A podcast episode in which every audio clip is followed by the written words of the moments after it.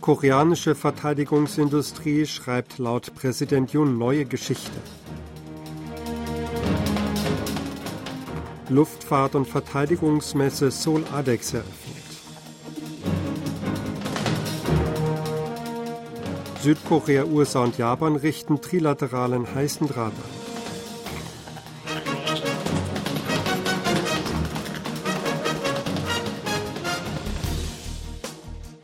Südkoreanische Verteidigungsindustrie schreibe eine neue Geschichte, indem sie etwas aus dem Nichts schaffe, sagte Jun bei der Öffnungszeremonie der Solar Internationalen Ausstellung für Luft- und Raumfahrt sowie Verteidigung ADEX auf dem Militärflugplatz Seoul in Songnam. Jun bezeichnete die Verteidigungsindustrie als strategische nationale Industrie, die die nationale Sicherheit und die Wirtschaft unterstütze. Er beschrieb die bisherigen Bemühungen um das Wachstum der Industrie. Man habe im Büro für nationale Sicherheit im Präsidialamt eine ausschließlich für Rüstungsexporte zuständige Organisation gegründet. Der Staatschef versprach, die Verteidigungsindustrie durch die Schaffung eines Ökosystems für das Wachstum zu unterstützen und mit der Gründung einer Behörde für Luft- und Raumfahrt der Luft- und Raumfahrtindustrie zum Sprung nach vorne zu verhelfen. Bei der diesjährigen Seoul ADEX wurden strategische Rüstungsgüter der USA, darunter der strategische Bomber B-52 und der weltbeste Tarnkappen-Kampfjet F-22 gezeigt. Die Solar Internationale Ausstellung für Luft- und Raumfahrt sowie Verteidigung ADEX ist am Dienstag auf dem Militärflugplatz Seoul in Songnam eröffnet worden.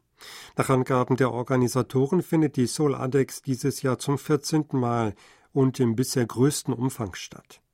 Die Zahl der Teilnehmer stieg von 440 Unternehmen aus 28 Ländern bei der letzten Veranstaltung im Jahr 2021 auf 550 Unternehmen aus 35 Ländern in diesem Jahr. Die Organisatoren rechnen für dieses Jahr mit rund 300.000 Besuchern, beim letzten Mal waren es 120.000 Besucher. Die Zahl der auszustellenden Ausrüstungen erhöhte sich von etwa 60 auf 100 Arten. Neben Kampfjets der südkoreanischen Armee werden auch Flugzeuge der US-Armee ausgestellt. Darunter der Tarnkappen-Kampfjet F-22 und das hochmoderne Kampfflugzeug zur elektronischen Kampfführung IA-18G Growler. Es ist das erste Mal, dass die IA-18G Growler, die als weltbester Kampfjet für die elektronische Kampfführung gilt, in Südkorea präsentiert wird. Südkorea, die USA und Japan haben einen trilateralen heißen Draht eingerichtet.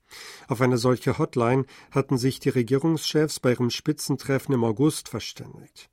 Ein hoher Beamter der südkoreanischen Regierung sagte der Nachrichtenagentur Yonhap am Montag, dass Techniker bereits ihre Tests abgeschlossen hätten. Die Hotline soll die nationalen Sicherheitsräte miteinander verbinden. Damit können jederzeit Anrufe und Videokonferenzen zwischen den Regierungschefs und für Sicherheitsfragen zuständigen Beamten zustande kommen. Südkoreas Präsident Yoon Song-yeol, sein US-amerikanischer Amtskollege Joe Biden und der japanische Ministerpräsident Fumio Kishida waren im August in Camp David zu einem Treffen zusammengekommen. Dabei verpflichteten sie sich zu Beratungen im Falle einer Bedrohung für die drei Länder.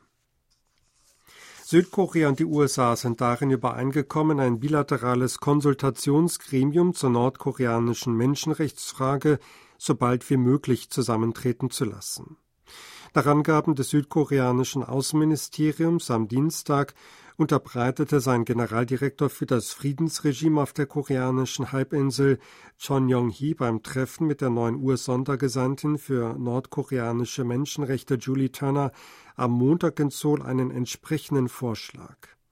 Turner sei mit der Nützlichkeit solcher Konsultationen einverstanden gewesen, so das Außenministerium.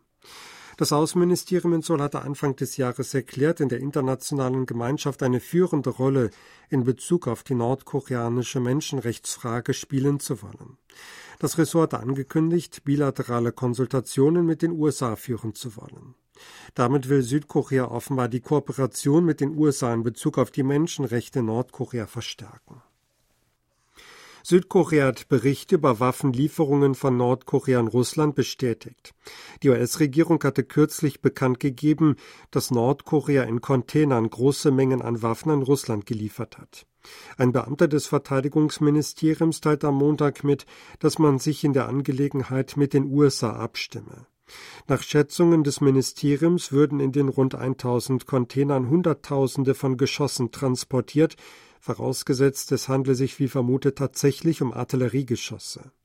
Das Ministerium erklärte, dass der Waffenhandel mit Nordkorea einen Verstoß gegen UN-Resolutionen darstelle. Unterdessen kündigte Nordkorea offiziell an, dass der russische Außenminister Sergei Lavrov am Mittwoch und Donnerstag Nordkorea besuchen wird. Es besteht die Befürchtung, dass mit dem Besuch Lavrovs dem Waffenhandel zwischen Nordkorea und Russland zusätzlich Vorschub geleistet wird. Nordkorea hat bekräftigt, nicht auf seine Atomwaffen und den Status als Atomwaffenstaat verzichten zu wollen. Solange Atomwaffen imperialistischer Staaten existierten, solange wolle Nordkorea seinen Status als Atomwaffenstaat nicht aufgeben, sagte Kim In-chol von Nordkoreas ständiger Vertretung bei den Vereinten Nationen am Montag in New York.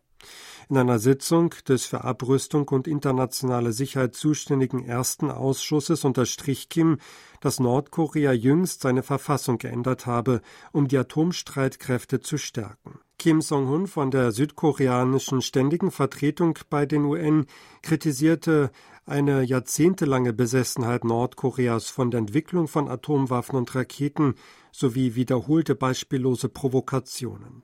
Es handle sich dabei um Verstöße gegen Resolutionen des Weltsicherheitsrats.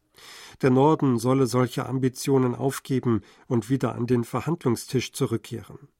Auch kritisiert er das neue Gesetz, wonach ein nuklearer Präventivschlag erlaubt wird.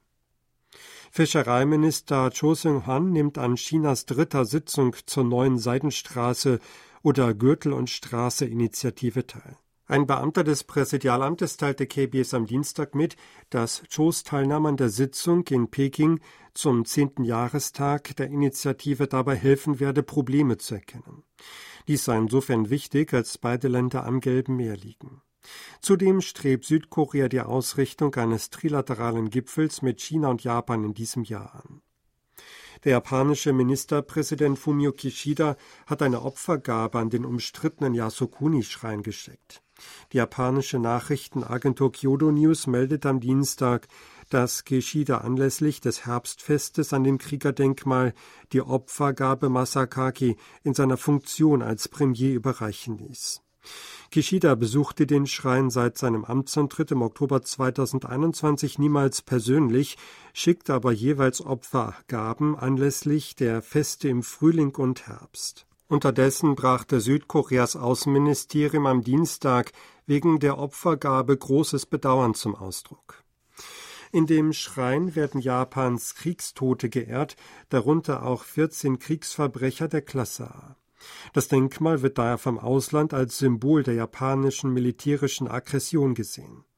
Vor allem aus Südkorea und China gibt es jedes Mal Protest, wenn hohe Regierungsbeamte mit einem Besuch den Gefallenen Respekt zollen.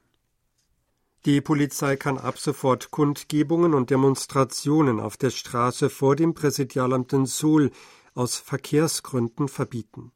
Entsprechende Änderungen der Durchführungsverordnung zum Versammlungs- und Demonstrationsgesetz wurden heute verkündet und in Kraft gesetzt. In der Revision wurden elf Straßen, darunter Itaewon-ro und Sobing-ro, auf die Liste der Hauptstraßen gesetzt, auf denen der Chef der zuständigen Polizeibehörde gemäß Artikel 12 des Gesetzes Versammlungen und Demonstrationen verbieten kann. Beide Straßen umgeben das Büro des Präsidialamtes und die Residenz des Präsidenten im Bezirk Yongsan. Einige vermuten hinter der Überarbeitung die Absicht, Kundgebungen und Proteste vor dem Präsidialamt zu verhindern.